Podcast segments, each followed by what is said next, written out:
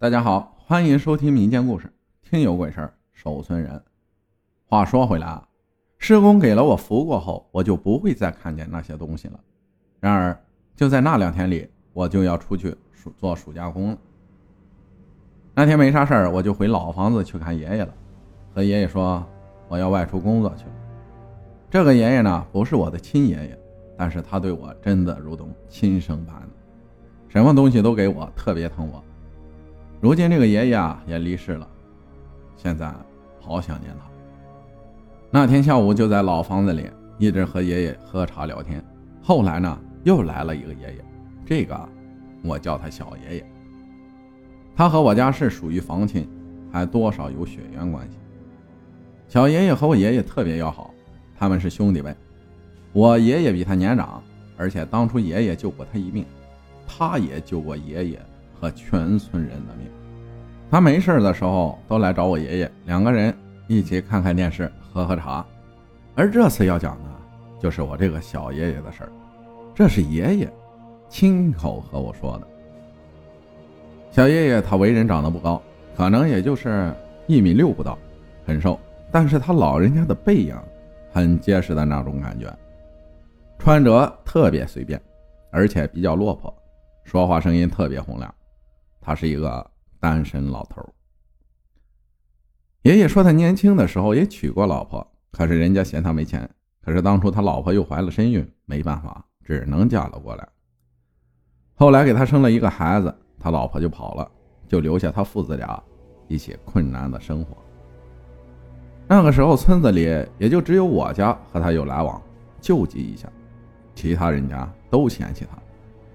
因为小爷爷的老爸当初在世的时候是一个学习过法术的人，据说他老爸学的功夫就是有人脚骨断了折了，他老爸能用鸡骨头把那个受伤的人给弄好，所以感觉这个人学的东西太齐了，不敢多来往，怕被陷害。再加上现在他老婆又跑了，村子里的人说他父亲会的东西太神了，所以有报应。就不待见他家人，说他们弄神弄鬼的。而我小爷爷是个非常吃苦耐劳的人，平时就养了四五头牛，一些鸡鸭鹅，到年底卖钱来维持生活，特别乐于助人。别人只要叫他干嘛，他就干嘛，只要能给他和孩子一口饭吃就行。特别是村子里有人过世，叫他帮忙，有一些比较脏的活，人家不愿意干的，就会去叫他。他老人家也从来不推辞，而小爷爷其实挺可怜的，有事帮忙大家都说他好，没事个个都不愿意帮他一下。而后来发生过一件事情，才真正的改变村子里的人对他的看法。后来我也才知道，他是我们村子里的守村人。那是一九七零年夏天的事儿，那一年南方地区特别多雨。而我们这个村子啊，属于一个坑形，后面都是山，我们在山下面盖房子，而山顶有一个很大的水池，而这个水池的水供应全村人口。那一年的一段时间里，连续下了好几天的雨，很多村民种的菜，包括禾苗，都被水淹死了。这种事情呢，基本每年都会发生，大家都没在意。可是那一年。竟然是水池池口那里崩塌了，造成泥石流冲下来。因为小爷爷舍命叫走人，才没有人死亡，只不过损失了一些东西和几座房子。崩塌那天，小爷爷说，在睡午觉的时候，做梦梦见咱们村子里的土地爷爷告诉他，下午四五点水池会崩塌，让大家快点拿东西去对面学校那里，就能躲过这次劫难。小爷爷做梦醒来，立马跑出去，挨家挨户的敲门，告诉他们水池要崩塌了。可是刚开始哪里会有人相信？因为下雨嘛，一听到外面是小爷爷的声音，个个都不愿搭理，说他神经病了，着了他老爸的道了。说什么水池崩塌，根本没人相信。小爷爷那个时候可着急啊，看大家无动于衷，又不相信，不知道怎么办才好。天空还下着大雨。就在大雨中一直哭一直叫，喊说水池要崩塌了，大家快走啊！最后我爷爷看他在雨水中叫喊，就把他拉进家里来，问他为什么下那么大雨还在外面，他就哭着和我爷爷说起这件事了。爷爷听后，因为爷爷知道小爷爷是什么样的人，小爷爷虽然邋遢一点，但是他从来不说瞎话。爷爷就叫小爷爷等一下，说要去找村长说，让村子组织才行，不然没人相信。然后他们兄弟俩就拿着伞去村长家里，因为我爷爷在村子里也是威信比较高的人，带着小爷爷，村长只能开门。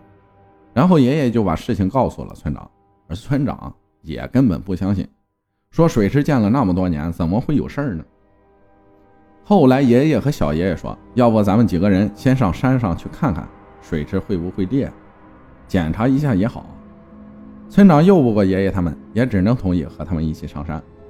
在经过半小时的路程后，他们三人爬到了水池那里，看到水池那个坝口已经开始有裂缝在冒水了。这个时候，村长脸色立马变了，知道了事情的严重性。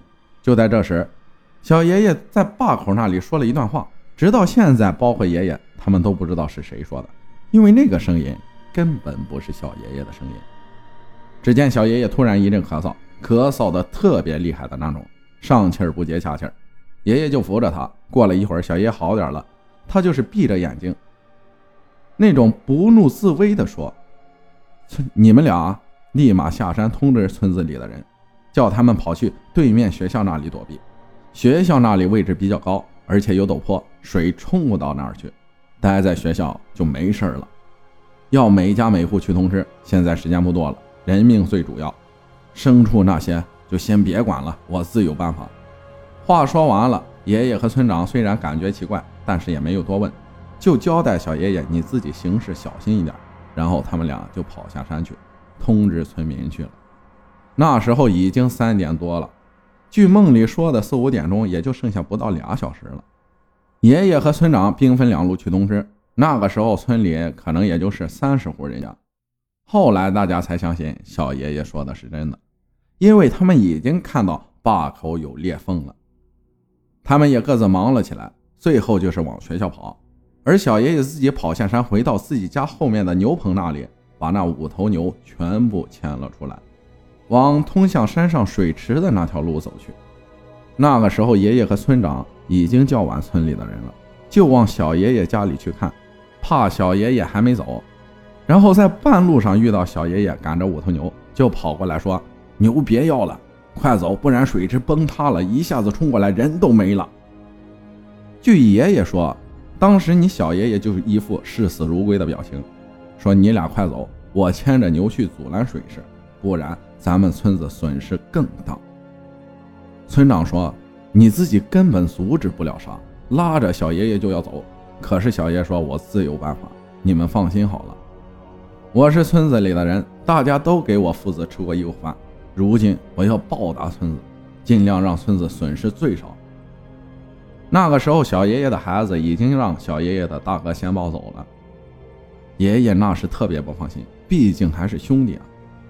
后来小爷爷说：“小哥，你把孩子……”看大成人就行了，我的命天注定好了，死不掉的。你要相信你爹啊。